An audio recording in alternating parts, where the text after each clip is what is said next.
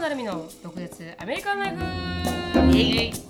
この番組はアラサーの成美とアラフィフのしのぶがアメリカの生活を独舌に切っていく番組です。インスタグラムや YouTube でのコンテンツ配信。あとは毒舌コミュニティと称したオンラインサロンでは非公開エピソードとかあと独占映像なんかも盛りだくさんです。ドクアメオンラインサロンはドクアメ .com インスタグラムはドクアメアンダースコアオフィシャル。そして YouTube はドクアメショートストーリーで探せますのでぜひチェックアウトしてみてくださいはいあのつぶやきの前にですね少し、はい。あの再度お知らせなんですけど、はい。あのしのぶさんと私あの公開収録ということでドクアメユニオン。言えないなリユニオン。難しいよね。これ日本語で言おうと思うから言えないんだよね、英語だと言えるんだけど、ね、そうなんですよ。そうなんですよ。7月8日、9日で、あの行いたいと思っております。あで期間応募期間はあの、あ4月のあ最後まで、22日までですかね。ああの募集しておりますので。あの参加したいぜひ参加したいっていう方はあの場所は東京になりますので東京に来れるよっていう方はぜひこの機会に私たちの生収録というか生身で喋ってるところを見ていただけたらなと思います。はい。どこで応募できるんですか、はい。あの応募リンクはあの概要欄にこのポッドキャストの概要欄に貼っておきますので、うん。一応あのインスタグラムの方でもリンクはあります。で、インスタグラムは先ほどもお伝えしましたが、あのドクアメアンダースコアオフィシャル。ドクアメってかた、あのローマ字で入れていただけると多分すぐ見つかると思いますので、そこにリンクも貼ってありますので、そこから応募できます。はい、はい、ぜひあの参加したいという方はあのクリックしてみてください。はい、よろしくお願いしはい、ます、よろしくお願いします。で、私のつぶやきなんですけど、はいあのやっとあのアメリカ編が終わろうとしていて、うん。あの YouTube ですけど。うん。であのき言ってないんですよ私がどこにいるかっていううの、んうん。そうだね。だからあのゆ時系列があるからね。時系列が。時系列が、はい、あるので、言ってないんですけど動画だけ見てる方は多分まだあの、アメリカにいるんだろうなと思ってると思いますが、うん。オンラインサロンはバックグラウンドが見えるので、うん。知ってる方もすごく多かったんですけど、うん。あの私今沖縄にもう移住し始めておりまして、でそれしてしたんだよねしもして数週間経ってるって感じなんですけど、うん。なのでこれから追いついてくるとは思うんですけど、うんうん ずっとなんかそれをしのさんにもぜひあのまだアメリカにいる程度お願いしますって言い続けて、うんうん。であの今に至るので、うん。あのはい無事移住は終了しております。うん。でそれだけを伝えたくてポッドキャストリスナーさんが多分先に動画を見る前に聞いて気づくんだと思うんですけど、うんはい無事に移住できました。うんうんで、うん今はあのいろいろあの周りのことをすあの整えながら、うん。あごめんなさい。はい、うん。あの生活しているっていう感じなんですけど、うんうん。そうですね。昨日、うん。はい座談会があって、うん。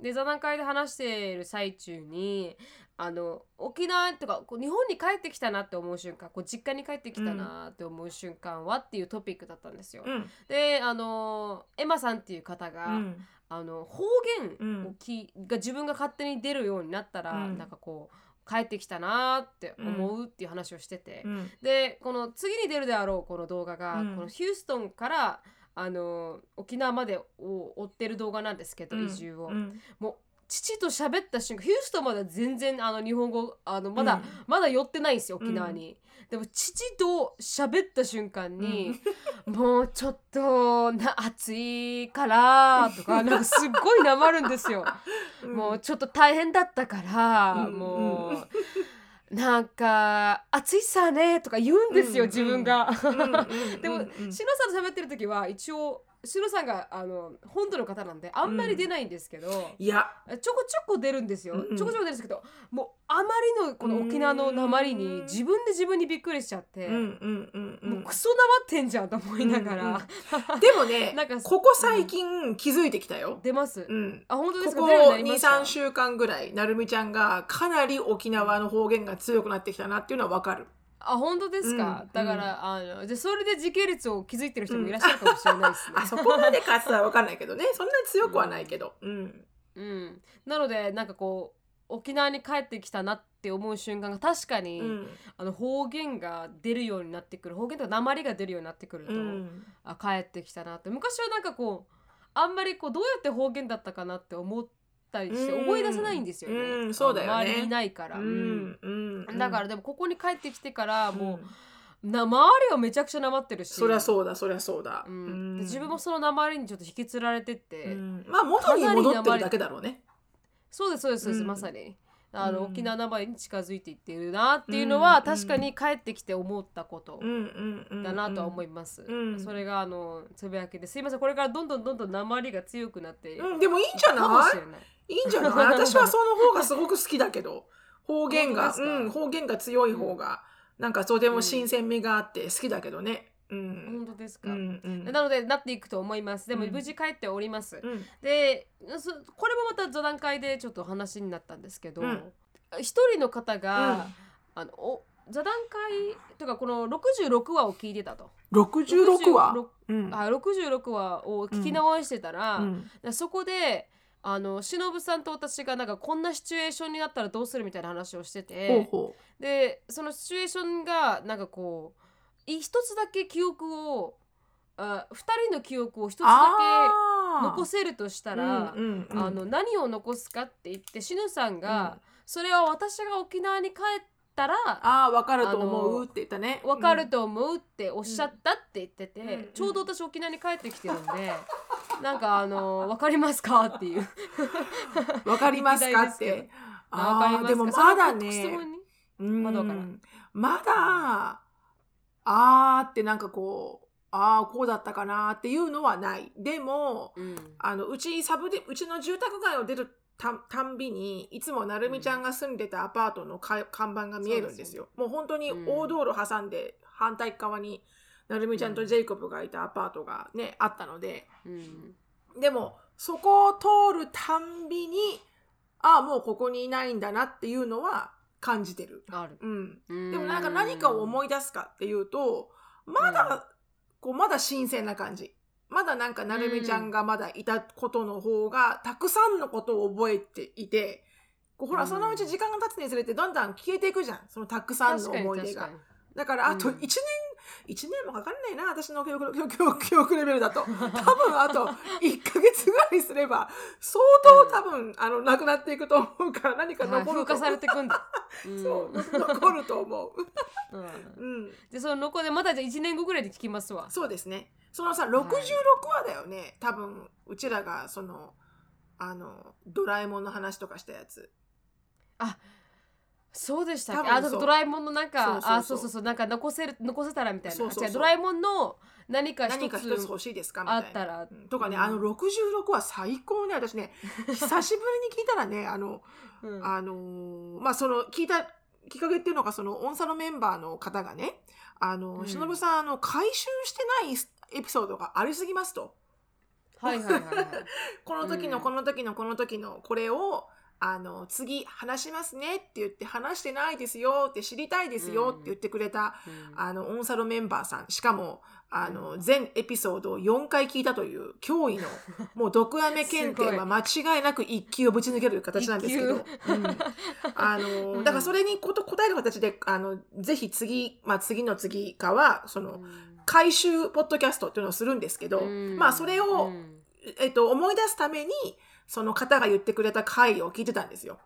うん。でそれがそのうちの一つが66 6回で。うん。で聞いてて私も自分で自分のこと 自分で自分たちの会話があまりにも面白すぎてなんかこう、ん何？なんでこんなことを言ってるのかなって なんかこう自分たちの話なんだけどすごい第三者となって聞けたっていう、そういう新鮮な、はいはいはい新鮮な感じでしたけど、うんもうバカとしか言いようがない。本当に。なるみちゃんはまだいいんだよね。若いから。なんかね、えだ私は若いからバカでもいや、違大丈夫ってことうのよ。なんていうの？何が、何が面白いって、これさ、うん私、なるみちゃんよりも、あの、一回り以上大きいお 大人なのに、うんなんか全然なんか大人って雰囲気一切なしみたいな。なはいはいはいはいなんならなるみと同じレベルないしはもっとひどくボケるみたいな。そう。あのエピソード聞かなきゃいなやちょっとね66も私も好きなんですけどねうんちょっと聞いてみてください。やばいですよ。ううんんうんあのー本当にあのこんにゃくこんにゃくとか言ったエピソードですよねそう、食べるんだよね。じゃあ食べるんじゃなくて、私が乗っけるんだよねって言ったやつね。あそうそうそうそう。ここにね。ここに乗っける。おでこにね乗っけるってやつ。そうそう。ぜひ皆さんね乗っけない60っていう。66回聞いてみてください、あ聞き直してみてくださいはい。って感じです、うんうん、あすいません。すあの補足なんですけど、はい。あの私が間違えてつ前のポッドキャスト私の声の部分だけアップロードしたみあたいで。そうみたいね。私はもうなんうんか私知らないうちになるみちゃんもう直してくれててそうなんですよ、うん。で知らないうちにあだって、まあ、直したんですけど、うん。こうアップロードして2時間ぐらい直したはずなんですけどあすごいね、一回ダウンロードしちゃうと、うん。あのエピソード。を、うん、それがずっと残っちゃうから新しいのがダウンロードできなくなるらしいんで一旦ダウンロードされてるのを消してうん。リフレッシュしてもう一回ダウンロードすると、うん。新話になってるはずです、なのであのすいませんあの私の声だけ聞聞けた方、うん、あの大吉だと思ってください。じゃあそれは何？なるみちゃんが「うん」はあそう。うん、そう言ってるだけ？はいまさにそれだけです。でなんか一人の方がメッセージ来て、それだけ聞いて一応シロさんが何を言ってるか想像してるんですけど。想像してるんですけどコなかなか難しいんでとか言って。それはさすがにコアだね。うんなんかある意味新鮮で面白いかも。だってさ、はいそうなんですよあれみたいなもんじゃん。カラオケのデュエットと一緒だよ。そうそうそうそう自分が女性のバージジョンだけ歌って、ほらカラオケの自動音声がさ、男性部分歌ってくれるじゃん。はいはいあんな感じではみんなカラオケ、うんカラオケ毒アメしのぶができるよ。そうそうそうそうそう自分が忍さんのね立場になって喋ってるみたいなね、うん、受けます、ね。らしいですうんはいなのであの一受けました回消してダウンロードをはいもう。一度あの新しいエピソードをダウンロードすると聞けるようになりますので、はい大変申し訳ございませんでした。ほい。あ本当でごの聞けるように。なってます。はい。はい、よろしくお願いします。ありがとうございました。皆よろしくお願いします。はい。で私のつぶやきはですねちょうどはい。昨日、今日とねなるみちゃんと広大さんとね広大さんってうん。なるみちゃんのお兄ちゃんなんですけど広大お兄さん、はい。とまあ毒アメのオンサロンのあのー影の運営者となってとても頼りらせていただいている広大お兄さんなんですけどその3人でねあの場所をどうするかみたいな会議を持ってた時にでなるみちゃんがあの意外に区民館区民館とかコミュニティセンターとかってどうですかって言ってなんかうん。見ようと思わなかったんだよね。なんとなうん。くすごい外れてて、っていうのも私はね、うん。すっごい高いってイメージがあったの、うん。すごいみんなさ区民館ホールとか綺麗だし、うん。あの江戸川区で私がね経験してきた中もすごい綺麗だしあんなでっかいの何十万ってかかんだろうなーっていう固定概念があって、全くこう検索対象になってなかったんですよ。うん。で、なるみちゃんがさあの調べてくれたリンクでものすごい安いってことに気づき、ねうん。リーズナブルですよね。すごいよね。うん。だって400人以上とか入るコンサートホール3万円とかそんなだよ。うん。うん。びっくりしちゃって、まあ、もちろんねあの場所がやっぱ都心になってくると新宿区、ね、あの港区とかになってくると、まあまあ高いんだけどすごく。うん。場所がいいからね。人気があるしね。でもやっぱりこうちょっとまあそれこそ江戸川区とかあのうん。葛飾区とか 練馬区とかちょっと都心から離れてると本当に2万円から4万円ぐらいで300人ぐらいのああいう本当に綺麗なホール、うん。何ちょっとじゃあここでグランドピアノ弾きますか？私となるみみたいな。そうそうそうそうそうそうそう。弾きか弾き語りますか？ここで？みたいな。ポロロロロンって。はいはいはいはい。うん、だからちょびっくりしちゃって。でちょっと、うん。わあ嬉しいこんな綺麗なホールでできるんだ。なんなら江戸川区なんて私の地元だから。なんかちょっと地元に貢献するみたいなちょっとしたこうなんかオーナーな気持ちもあったりなんかして、うんうん。で思ったけどあのすごい予約いっぱいなの。うん。だから、ね。ちょっと悪戦苦闘中。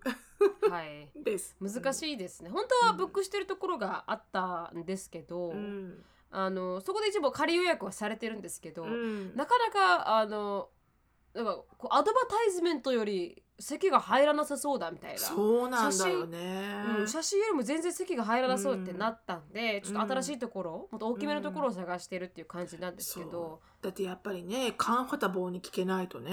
そうなんですよね。うん。そう。だったら大きすぎるほどの方がまだ、うんあのいいかなっていう感じではありますよね。うんうんうんうん。そうなんですよ。だからまだねあのこれから調べていくところだしねあのまあどっかに空きはあるんだと思うんだけど、うん。まあでも東京都でやることは間違いないんですけどただそういうなんか区民館とかコミュニティセンターとかがすごく綺麗な施設なのに、うん。とっても安いんだなっていうさすがやっぱ税金でね経営してるだけあって、ただまあ,、うん。あの江戸川区なんかやっぱ区民じゃないと予約とかできなくて、うん。あの江戸川区民でないと。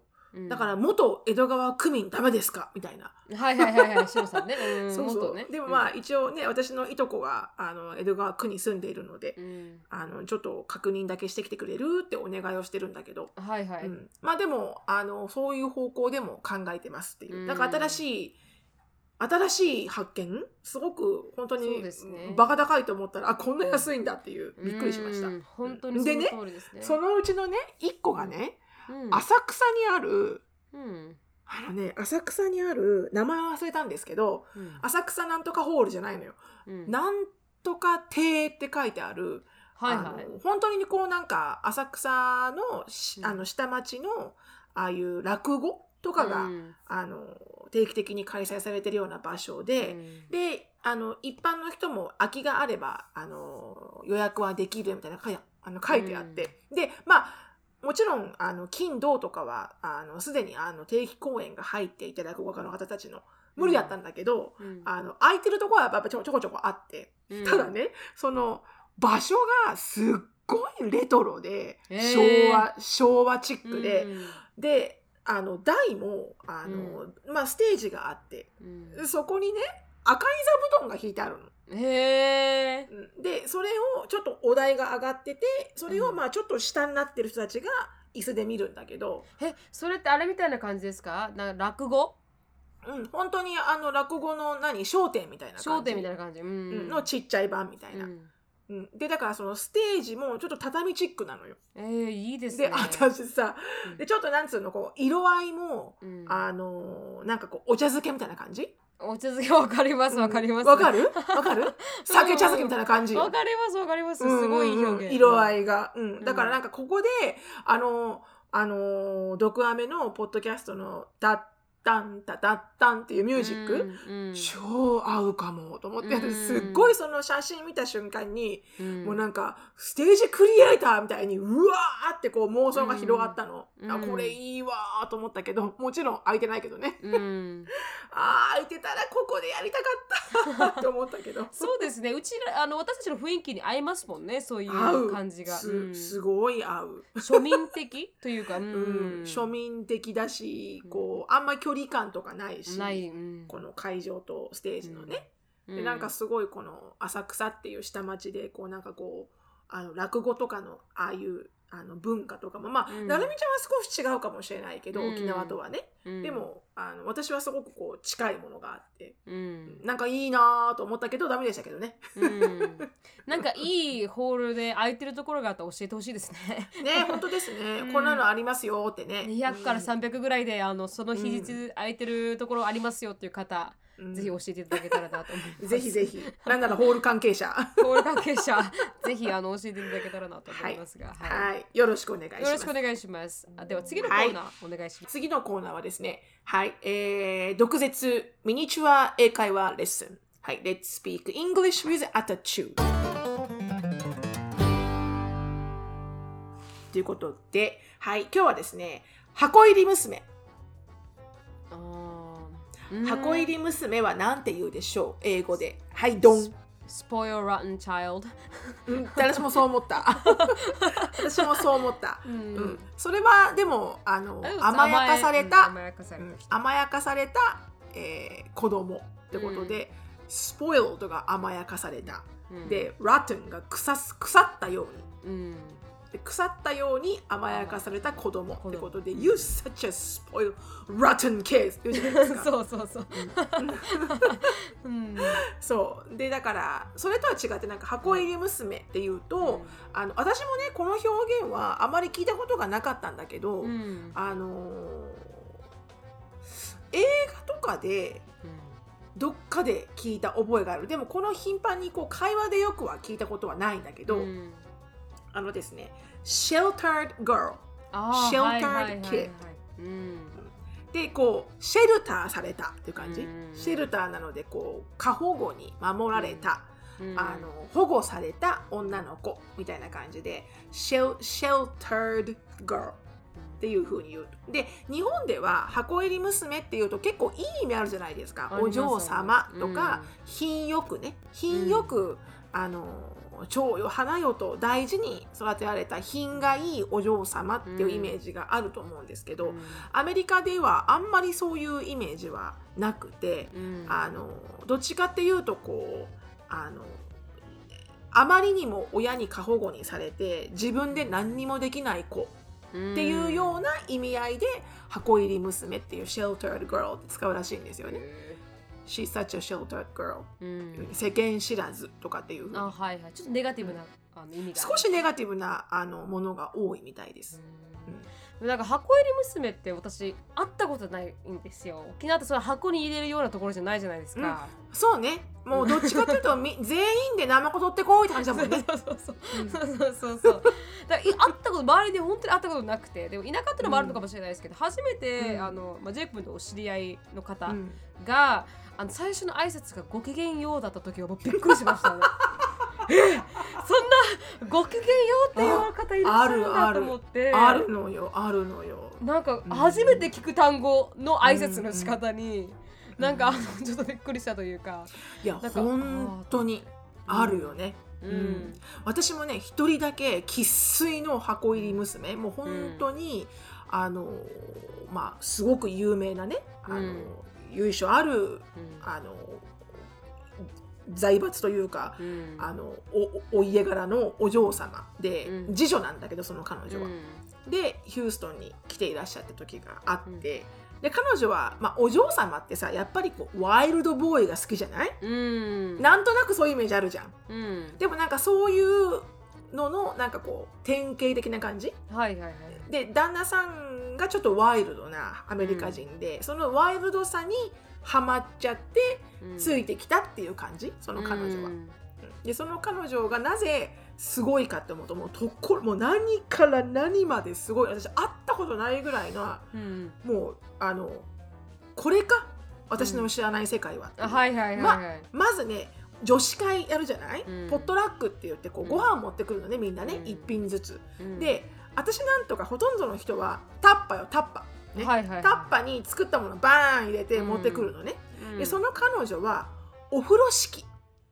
あお風呂敷。風呂敷ね、うん、ちゃんとあのセメントのねちゃんとセメント系のなんかこう綺麗ななんかスウェーデンみたいな柄書いてあるセメント系のこういう白いあの白い入れ物？うん。タッパじゃないの。まずね、うん。シースルーじゃないの。中見えない、うん、あの、うん。セメント系のやつ。青いなんかこういうあのハイジみたいな感じの柄が書いてあって。わかりますでわかります。そこが風呂敷でこう包まれてて風呂敷にね、お家の門画で入ってた。すごい、でなぜそう思ったかってそこで彼女の、うん。あのその Where she from が分かったわけよ、うん。みんないや風呂敷なんてアメリカでね、うん。久しぶりに見た。しかもすごい綺麗な風呂敷だねって注目を浴びてしまって、はいはいはい。でその中で一人が「なんかさ家紋入ってない?」ってなって、うんでうん。その彼女が「はいあのうちの。あ うちのロゴなんだ。そう。うちのロゴみたいなみんなそうみんなえーってなって、うん。家紋入ってる風呂敷なんか初めて見たってなって。うんでそこから彼女と会うたんびにその彼女のいろんなストーリーが紐解かれていくんだけど、うん。その中で私が一番お思い出せるストーリーが2つあって、うん。みんなで女子会また女子会してました。はいはい。でわーって話でやっぱどころどころ話が合わないのよ、うん。ねこっち庶庶民階級。はいはいはい。あの草野球メンバはい草野球メンー。バかうん彼女メジャーリーガー。ーあメジャーメジャーリーガー。プロでもなくメジャーリーガーだやっぱりね話が噛み合わないのよね、うん。でどっかでなんかそうほらあれ作ったよね。あのほらあの家庭科でさスモッグとかって言ってこのうん家庭科っていう授業がまず中学校に入るとあって中学校にはね。でみんなでこうスモッグみたいななんつうんだろうあれエプロンみたいなやつとか作るわけよ。うん。パジャマパンツとか、うん。ね、布買ってきて立ってミシンやってって。話をしたらその彼女だけポカーンって顔してて、でえ、うん。皆さん裁縫を習われるんですか？学校で言うから。で、うん。はい習いますけど。うん。習われないんですか?」って言ったら「うん裁縫の授業はなかったかな」って言ってうん。その中の女子の誰かがうんあれでしょう。裁縫とか家庭科とかないんじゃない？って言って、うん。あの、うんカレーとか味噌汁とか作ったことないでしょ？って言ってで、うん何の授業があった？って言ったらあじゃああれに似てるのかしら？お作法の授業かしら？って言うから 彼女が行ったお嬢様校では家庭科はない、料理を作る、えーはい。洋服を作るっていうのは下々のもののお仕事でね。彼女がやってるのはお作法、お作法はいはいはい。スプーンとフォークとこれとこれを端からこっちにこうの食べてこのようにエチだからエチケットだよね、ううん。ん、このレディーとしてのエチケットを習うクラスはあったの。だからそのうん。風呂敷を包む方法のなんか何種類とか、あのいろんな補佐法和から洋からいろいろ彼女は知ってて、うん。それもすごくあの面白かったと。ただうん。そのギャップが面白くて、うん。え学校で裁縫習うんですか？っていう。うん。学校で？みたいな。うん。とあともう一個はなんかみんなで今まで付き合った人からもらったギフトでうん。どんなものが一番高価なものか、うん。みんなで言い合おうよみたいになったわけ。うんであのそんなことを言ってこれ指輪がどうとか、ね、カカルティエのなんとかがどうとかって言ってたわけね。で彼女の番になりました。うん。みんな期待してるわよね彼女がすごいから。うですでもね何言ってきたと思う？彼女が言ったの「うーん今まで高いものですよね。一番高いものですよね」って言うから「ううん。ん、本当にこういう口調なんだよ私、彼女の口調が。うん「うーんおぼうとオリボボートって「お」つける存在でしお」たっけ？おつけないよね。えー、おぼうとかしら、うん。船っていうかもしれない。ちょっと待ってね。ちょっと待って。ちょっと待って。それはさあのこういう船？こういう船？あサバニみたいなね。カカヌーみたいなね。うん、それともなんか「セバスチャン？もう行っていいわよ」っていう船？って言って、うんうん。そしたら「うん。セバスチャンの方」って言うから じゃあもうそれはヨットだわ。確かにヨットだ。すごいな。船じゃないって。何その時やっぱりこういうあのボーダーシャツに白いパンツとか履くわけ？あこんな感じでね、あうん、そうそう。そうそうそう。そうでワインとか飲んじゃうなあとブドウ糖とか言って、みんなで妄想トーク妄想トーク、うん、でも本当にあの彼女は生粋の。でもやっぱりさ生粋のお嬢様って、あの全く嫌味がなくて、うん。全然ね。ですっごく気を使えるとっても素晴らしい人だったしでも本当に彼女にとっては 私なんかがしゃべるもう超下町ボロボロのうん。あの毒舌トークトークがすごく、あのハマるみたいで、うん、で忍さんとお話ししてると本当に笑いが飽きなくて。なんか素晴らしいお父様とお母様だったんでしょうね。いつも笑いが絶えなくて。って言うからうーん素晴らしいかどうかは分かりませんけどみたいな。へ そう。でも本当になんかこう私も彼女と付き合ってて、うん。いろんなことを知って、うん。うん、なんかお面白かったよね。すごいレベルが違うけどうん。なんかそんな人と出会えたヒューストンにありがとうって感じ。確かに確かに。うん。うん。そんな方とお知り合いになれることなんて多分日本でないで住んですたからね。まずないしね。うん。うんでもなんか最近たまたまて目覚ましテレビを見てたんですよ朝。うん。で帰ってきて10あそんな経ってないぐらいの時に。で目覚ましテレビってなんかいつも朝に今時ガールっていうのがいるらしくて。ほうほうほう。で今時っていうなんかコーナーを担当するガールたちのことを今時ガールっていうらしいんですけど。うん。でその今時ガールがなんか更新されてるみたいな感じで新しい今時ガールが出てきてたんですよ。うん。うん。でそれでその中の一人が、うん。あのなんかすごいあ、まあ、今時な感じの女の子がそれ10代かな、うん。19とかなんですけど、あの今後の目標まあ目標というかしたいこととかありますか？みたいな質問だったんですよ。うんうん。でそしたら彼女がいこうパッて考えて出たのが、うん。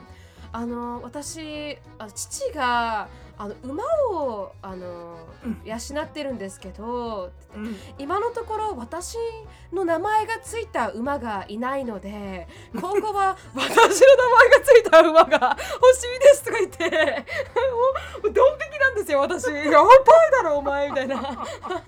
どんな今時があるんだよと思いながら。馬高いぞ。馬高いぞ ちょっとびっくりしちゃってその発言に。普通にテレビ見るじゃないですか庶民だから、うん。庶民だから普通にテレビ見てていきなり今時ガールが、ううん。ち親馬が。馬うん、養っているんだけど私の名前がついた馬が一人も一匹もいないとか言って。今後私の名前がついた馬が欲しいとかやばいいやばい。すごい世界違うね。そうそうなんですよ。うん。初めて聞きました。うんすごい。すごいのがいるなと思って、ううん。んでもなんか面白い。なんかそういうなんか全然自分と価値観の違う人に会うのってなかなか難しいからさ。本当に本当に。やっぱり同じね人をこうやっぱ波長で呼んでしまうっていうのはあると思うんだよねうん。人間として。すっごいウケるよね。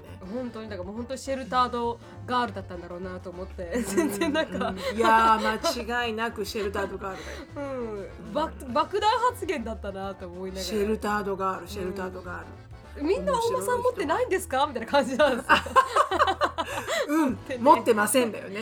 持ってね。え大馬なんてみたいな。面白い、面白い。よかったですうんやっぱそれすみません長くなっちゃいましたね。はい、はい、はい。はいそれでございまます。で箱入りガールはシェルタードガールでよろしくお願いします。よろしくお願いします。では今日のトピックに入りたいと思います。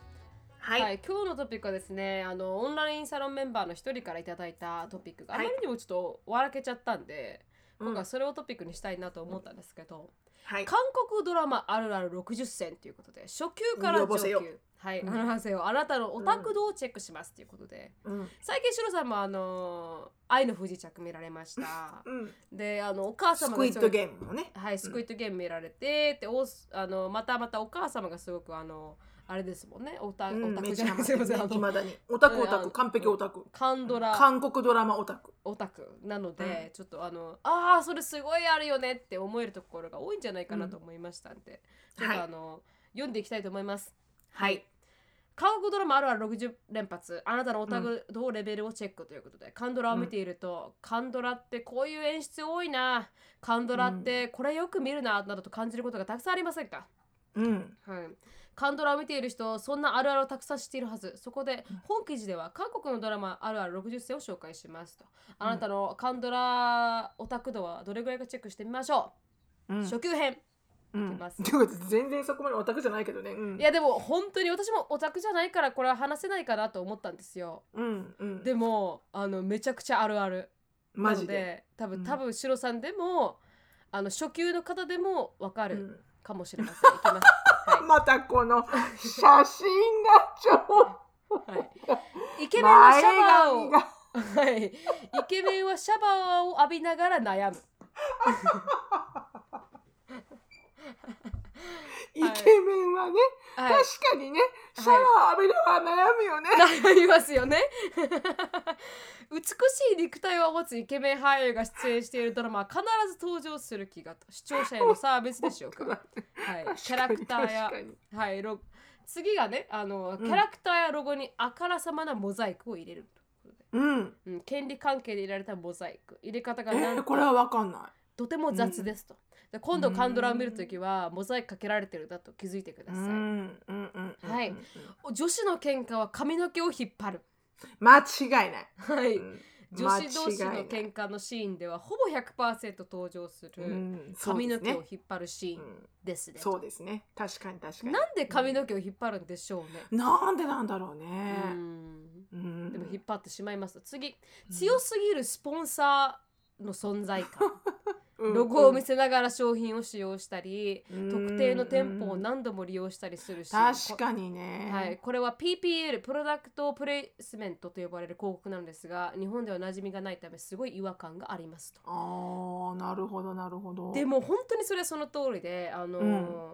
あれ愛の不時着の時は、うん。車がジャグワイヤーだったんですよ。ジャガーかな、うん。ん。そうね。ジャガーでも、うん。あのーロードロードなんとかっていう車あユンセリが乗ってたロードレーサーじゃなくてなんかすごいなんか平たい車がもう何回も出てくるんですよ。平たい車？うん、ちょっとなんかこう大きくてバンみたいな感じなんですけど、ななんでかはそのジャグワイが出してる車ななんですけどね、それで、この車よく出てくるなと思って調べてみた、ら、ジャガーで、うん。もう全部使って車使ってる車全部ジャガーなんですよ、うん。ううんん。スポンサーだったんだ。スポンサーでした完全に。ほうほうほう、で次に今度私あれを見たんですよ。あのうん。最近見たっていう、あイテワンクラス。イテワンクラス。はい、うん。イテワンクラスは今度はベンツが スポンサー。でそんな車の会社がたくさんプロ、スポンサーするんだね。そうなんですよ。だからもうベンツのロゴがもうもうエブリウェアなんですよ。どの車を、あに乗っててもベンツなんですよ、うんうんうん。だからみんなおすごいなと思いましたへねえ。毎回出てくるっていう。へえ。だからかなりスポンサーされてるんだ。サムソンだけしか出てこないとか あるじゃないですか。うんうんうんうん韓国は、うん。うん。次寝る時でも化粧を落とさないヒロイン。ヒロインは大抵化粧してもベッドま確かに。確かに。はい。洋服も着替えない。はいしばしばありますようんうんうん。美しいでもさ、うん。これさみんなあるあるだと思うよ。あのほら付き合った彼氏とかとさ初めて一晩共にする時とかさうん。悩まない？あの本当にフルで化粧落としていいもんだかうん。落としちゃいけないもんだかあれなんか皆さんの感覚聞きたいわ。私本当にうん真剣に悩んだよ。最初の。ななんせほら最初にそんなことをする彼氏ができたのは私遅かったから。うん二十歳もう超えてたし。うん。でその時こういうグーグル先生なんかないしね。はいはいはいはい。だね。メイク落とすとかさ検索できないじゃん。あーできないできない、だからなんか友達に聞く友達もいなかったし。うん。だから私結構うん。何回かはもうずっとフルフルのメイクで寝てたよね。でもうはあ。彼が寝るまで寝ないで待ってうん。で彼が起きる前に起きるみたいな。もう勝負よほんとあーはいはいはいはい、うん。でも聞いたことあります。私もあのメガネを見せるのはちょっとしあ勇気がいりましたね。さすがに メガネ姿はもう本当に私の中の、そう、はい、死に落ちた姿だなと思ったんで メガネはさすがに見せられなくて結構悩みましたけど。うん。でもあのだあれも勇気いりましたね。すっぴんでこう動画を出すとかも結構あの最初の頃はう勇ん気がいりましたね。うんなんか顔い3分の1になるじゃないですか、うん。私。ならないならないそんなならない。あ本当ですか？そんなにそんなにすっごい変わるわけじゃないよなるみちゃん。本当ですか、まあもちろんメイメイクはしたらメイクはしたで可愛いよ。でもなんかそんなすっぴんだからといってなんか誰ですかあなたっていう感じでは全体ないけどね。でまださなる。みちゃん眉毛があるからいいじゃん。私眉毛ないからね。こう本当に取るとねやばい。もう本当にやばいのよ。だからそれはね本当に悩んだ。どうしよう。いつ取ろうかなこの この化粧を。いつ取ったらいいんだ、結構悩んだ私最近。昔の人は結構反りますからね。あの。そうなのよ。90s はねなんつったってね、細かったもんで。細くね。うんもう安室奈美恵眉毛が細かったもんでねすっごく、うん、今だから結構こうブッシーな眉毛そうもそうそうそう。トレンディーですけどうん。昔はもう全部剃ってこう描い描くのが私の高校時代もそうでした。なのよそうなのよ。ねであれだから本当化粧取っちゃうともうないじゃん？うん大変だね本当。本当にボルデモートみたいになりますからね、そうそうそうそうそう。そうはい。うん。次いきます、はい。回の終わりはコントラスト強めの静止動画。あ静止画か。うん。コントラスト強めで。はい、確かに。うん。これはね、ううん。これやるこの終わり方？あの、うんこのカンドラのこの終わり方ね。はいはい。この終わり方はねあれが似てるよ。あのアメリカでいうトワイライトあトワイライトそうですか、うんうん。み見た？なるみちゃん。見たとなるみちゃんが学生時代に流行ったんじゃないの？あれアメリカにいる時に。トワイライトそうあのあの吸血鬼のやつよ。あわかりますわかります、うん、犬犬うん。犬じゃない狼か。あの狼になるやつね、うん。あれの最終回がね、ほわほわほわほわしたね、あの、ほわほわほわほわしたこの、なんかタンポポパ畑みたいなところでね、この、はいゆっくりこうぐるぐるぐる回るんだよね、ゆっくり。あ。はいはいはいこう周り映しながらね、そうそうそうそビーてね。う。ちょっとね、あの、カンドラチックだった。うん。本当ですか？うんうんだから毎回この「あ」っていうシーンってシャッてあのなんか入りますよね、映画で、入る入る入る入るう。ん。でなんかいきなりなんかテーマソングが「タララララタララララ」っていうのが流れますからねそうそうそうそうそう。うん次うんモテるイケメンに恋愛経験がない、いやー、間違いない。はい、カンドラに登場するモテなモテのイわけねえだろっていうイケメンだよね。基本的にみんなけ恋愛経験ゼロ、ヒロインに初めて恋心を抱き戸惑います。いや、うんそんな顔であそんなわけあるわけないだろ。確かに。もう少しねあのじじ現実味のある人をねあの雇用したらいいと思そうですね。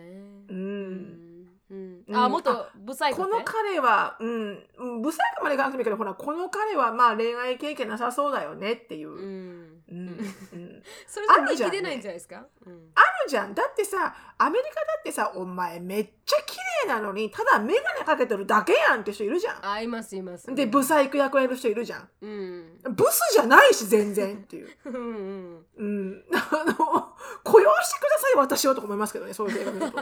何役で？うんブス役で、ひどい。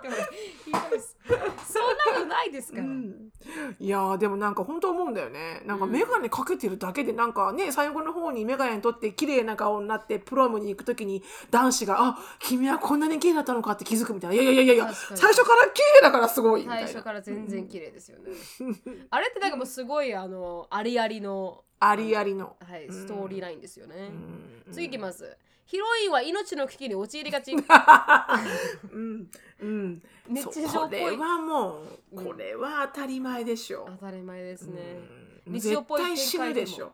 はいヒロインはすぐ命の危機に陥り必ずイケメンに救われる、そうそうそうそうそう。必ず。でも多分これねみんなのねあの憧れなんだと思うのよきっと。うーん。絶対皆さんね一回はねこう、イケメンに救われたいのよやっぱり。あその欲があるんだ。うん、うん。あると思わない？ない？いやありますよ。だってイケメンに救われたらどうでもなんか韓国ドラマって非現実的すぎて、うん。なんかこうどうやってリレートしていいかはわからないなとは思います。うんうんうんうん。だから、すごいいいシーンだなとも思うしイケメンに救われてて、でもなんかこう、想像ができないからなんかなん なんかこうそれにを求めてる方わかんない、まあ確かにね、うん。でもそんなシーンが自分にもし降ってきたらよ。うん。ね？うん。降ってきたら、いや間違いなく恋に落ちるだろうなって思いますよね。やっぱり自分がピンチの時に。うん。いきなりイケメンが救ってきたら、うん。うん。それ別にイケメンじゃなくても恋に落ちるかもしれないけどね。あ救ってくれたということだね救ってくれたら、うん。そこで、うんうん愛の不時着もなんか気づかないうちに危機に陥ってましたからね。いやいやあれはもうほんと最後にずっと言ってたからねショーンがね。10分に1回は「Is she going to die? Is she going to die?」って言ってたからね。10分に1回は「死ぬの？うん。死ぬの？セリ死ぬの?」って言ってたからねずっと。うんうん。なんかあのーあれあのーシロさんが好きな岡田さんうんうんあのーサイコパス岡田ささん。はいはいサイコパス岡田さん彼があの言ってたのはうん。韓国ドラマはあのマッサージ究極のマッサージに行ってるようなものだみたいな。あは見ました？はなるほどね、うん。うん見てない見てない。なんかこう、いきなりこうやってこうガチッと掴まれて、揉まれて、エモーショナルな部分を揉まれて、でうんうん。うんうん最終的にはうんうん号泣するような演出を生み出して、すっきりするっていうこのただのこのエモーショナルマッサージだとか言って確かにそなのるほど。なるほど。で揉み返しもあるからね。あそうそうそうそうあそうそうのちょっと癖になっちゃうっていうね。あそうそうそうそう。だからそれがあの要因だそうですけどね。なるほどね。よくよくあの人のあの説明の仕方はクレバーだね。クレバーですね、うん。うん。うん。次、うん。占いや予言は99%当たると。うんこれよくわかんないの私。そんなことあったっけね。わかんないですよ。うん。占い予言の後は展開がまああのその通りになると。あー。でも韓国人は運命を信じる人が多いってあるかもね。なんか結構運命って結構ビッグビッグあのタイトルじゃない？なんかビッグテーマじゃない？カンドラ韓の国？ほうこれはなんか結ばれない運命なんだとかさ。確かに確かに。わかる？すっごい愛し合ってるんだけど、僕たちは結ばれない運命なんだよみたいなさ。ああイボ兄弟、じゃあなぜ出会う？みたいなね。うん、あそれは運命なんじゃないですか。うん。出会うの？もうんうん。かんあの北朝鮮で生まれる。そうそうそうそうそうそう。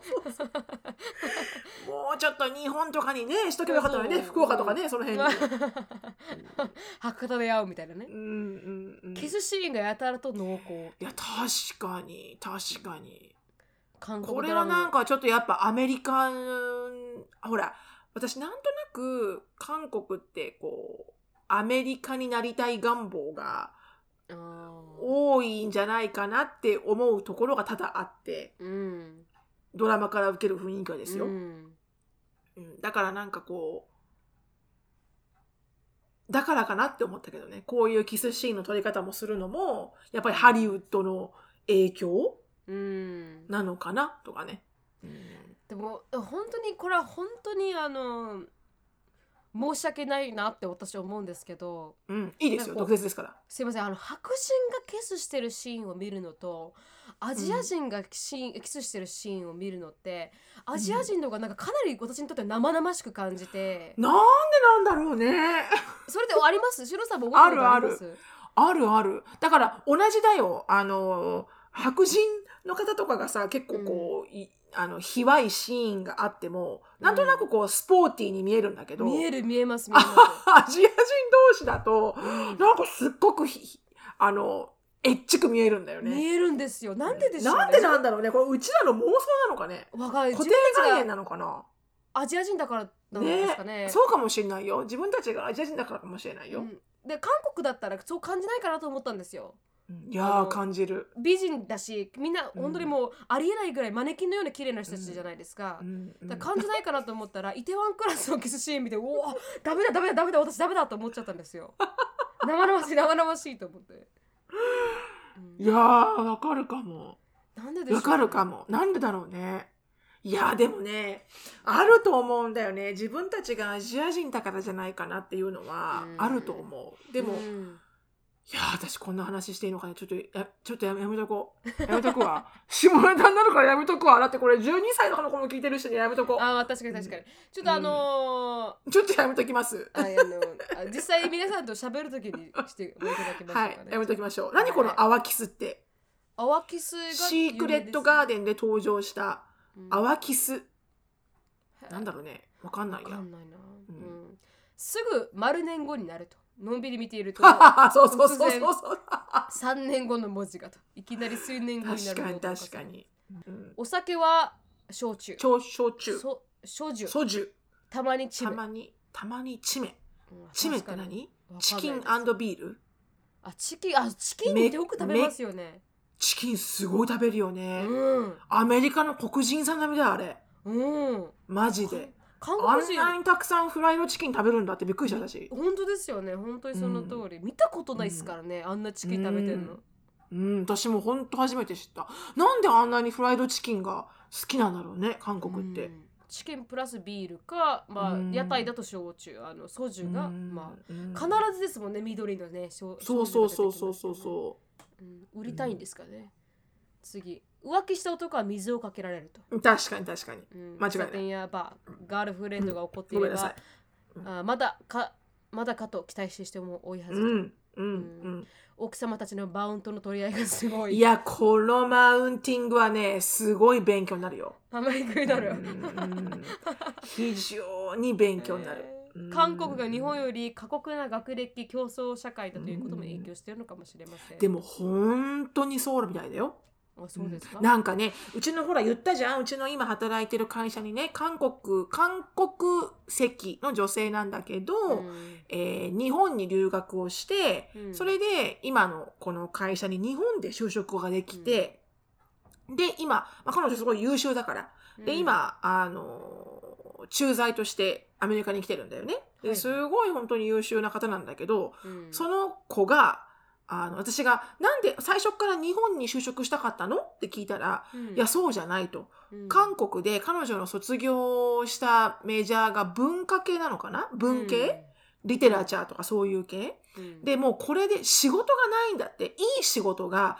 こんだけしかないなんてああの韓国ってなくって、うん。本当にもう豆粒？うんあのキャリアアップできるようなのないしはある程度お給料稼げるようないい仕事はこんな米粒で、うん。あとはみんなすごい低い給料らしいんだよね。うん。で日本ってさそこまでじゃない？まあうん。まあまだ日本はダイバーシティがある方。うん。でだから日本の方が文系の私でもあのキャリアをアップできるチャンスが大きいと思ったから日本に来たっって言って、今は今じゃねもう思いっきりキャリアアップコースだからあの素晴らしいんだけどだからうん。すごくあの競争激しいんだって学歴とかあの誰がどこに勤めたとかそういうのものすごい厳しいんだって。へ大変ですね、でも韓国の方のと結婚された日本人の方悩んでる方いらっしゃいましたもんね。おかんが強すぎるって言ってね、しきたりがこうじゃないアジア系ってやっぱこうじゃないといけないっていううん。なんか考え方が強いから、あると思きついかもしれないですね。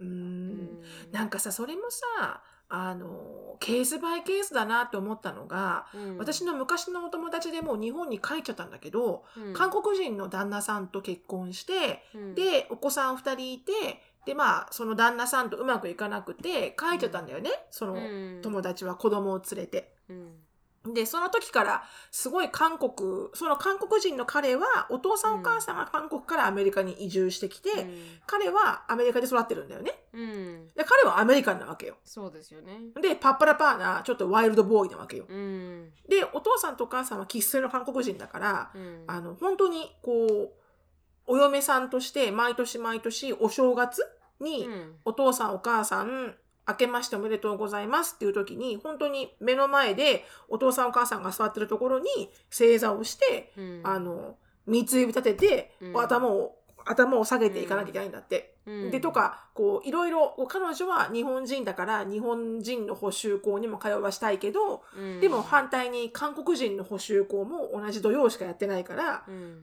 どっちに行くって時にいやいやあのそんなの選択の余地ないでしょ韓国でしょ、っていう。う。ん。だ韓国韓国韓国をすごい押してきてそれもけん、あの夫婦喧嘩の一原因だったんだよね。うん。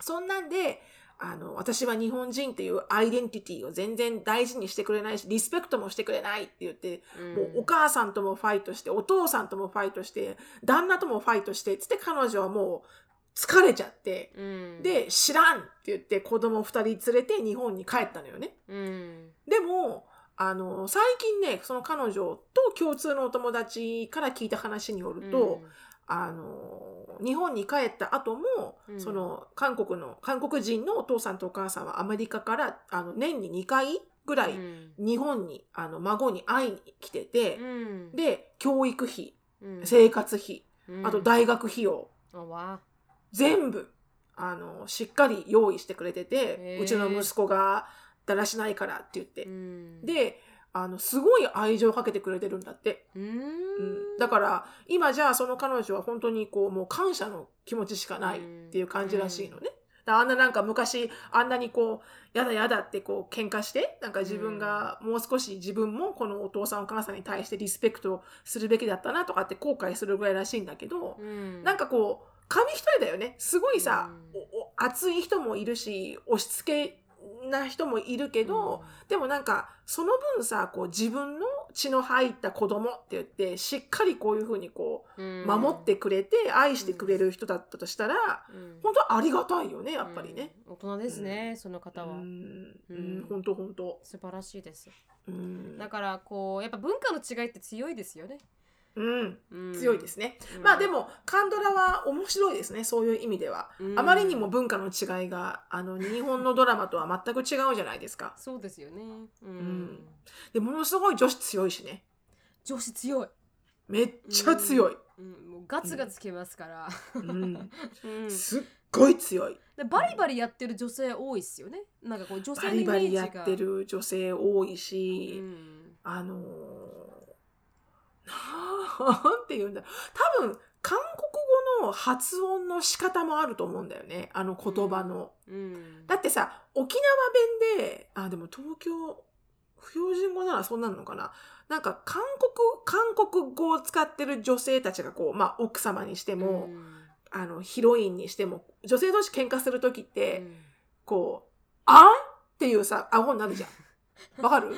わかんない さすがしやーなるじゃん。わかる？あーはいはいはいはい、うん。だから多分そう、よーとかで終わるから、うん。ああいう顎になるのかなって思うんだけど、うん。日本語だとああならないような気がするんだよね。あだってそんなこと言ってないじゃんとか、ーうん。なんかこう、顎がしゃくれない？うんすっごいうん。顎しゃくれて怒ってる人が多いから韓国人の女性がこのドラマでね喧嘩してると、うんなんか本当男の人が喧嘩してるみたいに聞こえるんだよね。確かに雰囲気はそうですもんね。うん。うん。だからなんか言葉の多分喋り方によると思うんだけどね、う。うん。絶対沖縄弁で女同士が喧嘩してもあの顎にはならないと思うよ。あ、本当ですか？うんなんとかだか思うんだけど、らって。うんうんまあ、ゆっくり喋ったらいいね。ち でもょっとここあの座って喋ったらいいよ。私があの英語で喧嘩するんで、うん英語って結構強い言語じゃないですか。そうね。うん、だ結そ構なんか。強く聞こえるって言われますけどね、親から。ああ、英語だと？うんうん。強いなるみに聞こえる？強く聞こえる。なんかもう意見バンバン言ってるより聞こえるうーん。っては言われましたけどね。う。うんん、面白いな。うん、だ強い感じに聞こえるから、英語だとなんかこう、いつもなんかこう、日本語だと柔らかく聞こえるじゃないですか。柔らかい。うん、柔らかい。何するにもジェイコブもなんか日本語喋る時と英語喋る時ってやっぱ日本語の方が優しそうに聞こえるけど、い。うん英語の方がちょっと鋭く聞こえるってうん結構言われるみたいで、確かに確かに。それがなんか、あの日本語のいいところなのかもしれないですね柔らかく聞こえるところが、うん、そうだね。うんそうだね。なのです聞こえてんのかな？どうなんだろう。まあ、うちの場合は何言ってるか分かんないから意味ないと思うけど。うん。うんありがとうございました、はい、ありがとうございました。見ていきたいとカンドラシリーズ、ありがとうございました。はい、ありがとうございましたあの質問に行きたいと思います質問というか、はいあの先週の質問についてあの今日あの私はこういう感じですという共有してくれた愛さんの E メールなんですけどなるみさん、しのぶさん、こんにちは。愛と申しますと。先週のポッドキャストの質問を聞いて、ぜひ私の経験をシェアしたいと思ってメールしました。はい。はい、私はアメリカで大学を卒業しているのですが、いわゆるザ・アメリカ大学みたいなこう学校に通っていました。4年制私立の university でとっても田舎にある大学でした。そのせいか、めちゃくちゃパーティー大学。 Greek life と呼ばれる sorority や fraternity は、あの学生80%以上が参加しており、全米でもトップクラスでした。私自身も sorority に参加しており、毎週水曜日から土曜日までパーティー、二日酔いで授業に参加したりなどは当たり前、日々を送っておりました。しかし自分で言うのもなんですが、勉強をめちゃくちゃしていました。まずこのソ,、ソーリティに参加し続けるには GPA をある程度キープしなければなりません。ほう各ソーリティやあファフラターニティによって規定は違いましたが、パーティーだけしていれば入れるクラブというわけではありませんでした。他にもボランティア活動をしたり、募金を集めたり、パーティーだけでなだけではないこともたくさんしました。うん私の経験上、アメリカ人はけじめをつけるのが上手で、遊びと勉強の切り替えをしっかりできていると思います。ああ、なるほどアメリね。はい、アメリカ人はパーティーをするために大学に入るというのはこのようなグリークライフを経験したい学生が多いということだと思います。うんここからは余談になるんですがアメリカのソーリティについて皆さんに知ってほしく私の経験をシェアします。ほうソーリティは女性、フラターニティは男性、あうん社交学生会のようなものです。特にスペシフィックな目標や活動内容があるわけではなく、シスターフットやブラザーフットを構築するために存在しています。種類はローカルもあれば、ナショナルもあります。参加するには会費が必要で、年間400ドルから900ぐらいかかったりもします。わお。などの外、あソーリティに入りたいかは自分で決めて指定し、ソーリティのメンバーも自分を気に入ってくれれば部屋にレターが届いて、準メンバーになれるという仕組みでしたと。プレッチプレッジになってからは正規メンバーになるためにとても厳しい道のりが待っております。これも各ソーリティによるんですが、私のものでは1週間お風呂にも入れず、メイクも禁止、男子と話すことも禁止など特に意味もない タスクが課されて、そのようなタスクを乗り越えると正規メンバーメンバーになることができます。ソーリティに入ってからは毎週木曜日ハウスパーティーがあり、他にも先ほどメンションしたようなボランティア活動や募金活動をしたりもしました。アメリカで留学している友達はたくさんいますが、 sorority に入っている日本人とはなかなか出会ったことがないので、とても自分自身ユユニークな経験ではないかと思いますと。今後もし機会があれば、もっと私のクレイジーな大学生活についてシェアさせていただければなと思っております。ということで、うんアメリカの sorority、あ fraternity、fraternityについてで言い。づらいよね、その言葉。うん難しいねなんでその言葉の由来があるんだろうね。うんちょっと気になるけどね、その言葉の由来。うんなんか妊娠みたいな聞こえません、ねそう、うん。妊娠の避妊避妊治療あみたいな。妊娠治療。うん。に 聞こえますけどね、うん。だから、うん。やっぱオンオフをけじめをつけて一生懸命頑張ってる学生が多いと。うんうんうん、まあでもアメリカ人の気質かもね。そのワークハード、プレイハードは。確かに確かに。うん。ううん。ん、だかだからら本当にこう遊ぶ時に思いっきり遊ぶのは上手だよね。アメリカ人。うん。なんでなんだろう。なんでなんだろう。遊ぶ時すごい遊びますしね。うん。日本みたいに恥ずかしいからじゃなくてもうめちゃくちゃ遊びますよね、大人でも。うん。うん。うん。うん。うん。それはすごい素敵だなって思う。うん。で前になんか金使う、しね。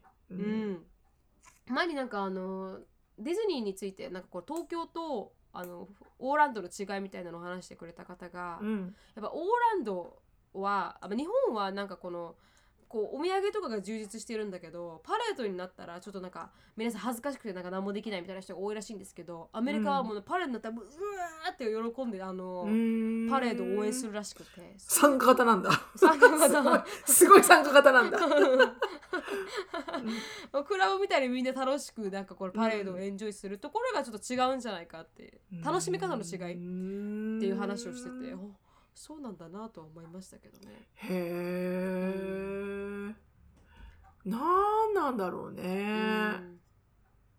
まあでもどっちもどっちだろうな。日本もねそういう、うん。まあそのこんだけこうでっかい社交学生会みたいなのはないけど、まあ県人会とかそういうのがそういうの当たるんだろうし。うん、日本もね、まあ、サークルはあるし、サークル、ううんんでなんかそれに入らなきゃいけないなんか入団テストみたいなのもあるしね人気あるサークルは、人人気のあるサークルはね、うん。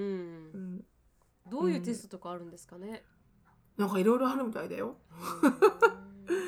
うん。うん、だからまあでも大学生には大学でしかできないことをたくさんやったらいいと思うけどね、うん。どどんなことであれ、確かに。うん、なんか勉強も本当に大事だから、うん。あの勉強ばっかりしてる子をどうのっていうわけではないんだけど本当にうん。勉強ばっかりしないと取れない学位もあるだろうからね、うん。でもなんか少しはなんかこうカレッジライフをちょっとエンジョイしろよとか思っちゃうよね。すごい一生懸命うん。あの勉強ばっかしてるとね。なんかもう少し遊んだらいいんじゃんとか思うけど遊んだら遊んだで勉強しなさいよっていう親はねあのうんあの天の弱な人間なんでね親はね。そうですね。でもまあ、うんあの一生に一回しかない大学生活ですからね。フルにねなのようん、エンジョイして。何が一番楽しかった？なるみちゃん大学振り返ってえー覚えてないです。どどの時が一番楽しかった、えー、あのやっぱパーティーしてる時は楽しかったですかね。うん、すごい1年生それは大学1年生？いやでも大学1年生はパーティーとかあんまりなカレッジだったんであんまなかったんですよ。うんだけど大学じゃあ編入してから？ね編入してからまあ社会人と一緒に飲んだ飲み会ぐらい、でもあんまり学校は思い出ないですね。勉強しに行くだけだったから。うんうんなんか学校で何か楽しいことをしたなんて全然覚えてない。だそういうのはもったいないですよね。確かに金払うんだったらもう少し学校でパーティーとか参加して学校ライフみたいなのをエンジョイするべきだったと思いますけど、でもどうやったらできんの？そういうの結局こういうのに入らなきゃいけないの？そうだと思います多分。クラブに入るとか、うん。うんそういうなんかアクティビティに入るとか、うんそれともしかしたら、私一切入らなかったんで、うんうんうん、うん。だからあんまり思い出ないですね。そっか。確かにそれはちょっとやってみたらよかったかもしれないようんねね。残念で すよね。振り返ればね。う。うんん。なのでぜひあの今大学生の方、はいエンジョイしてみてください。今しかできないことをしましょう、しましょう。はい、うんありがとうございました。ちょっと過ぎました、ありがとうございましたここで終わりたいと思います。はい、はい、あのー質問、感想等お待ちしておりますので、なるみしきあと gmail.com、なるみしきあと gmail.com にどしどしよろしくお願いします。終わります。Thank you so much for listening. I hope you're having a wonderful day. Please follow us on a podcast, but we will see you in, in our next podcast. Bye! バイバイ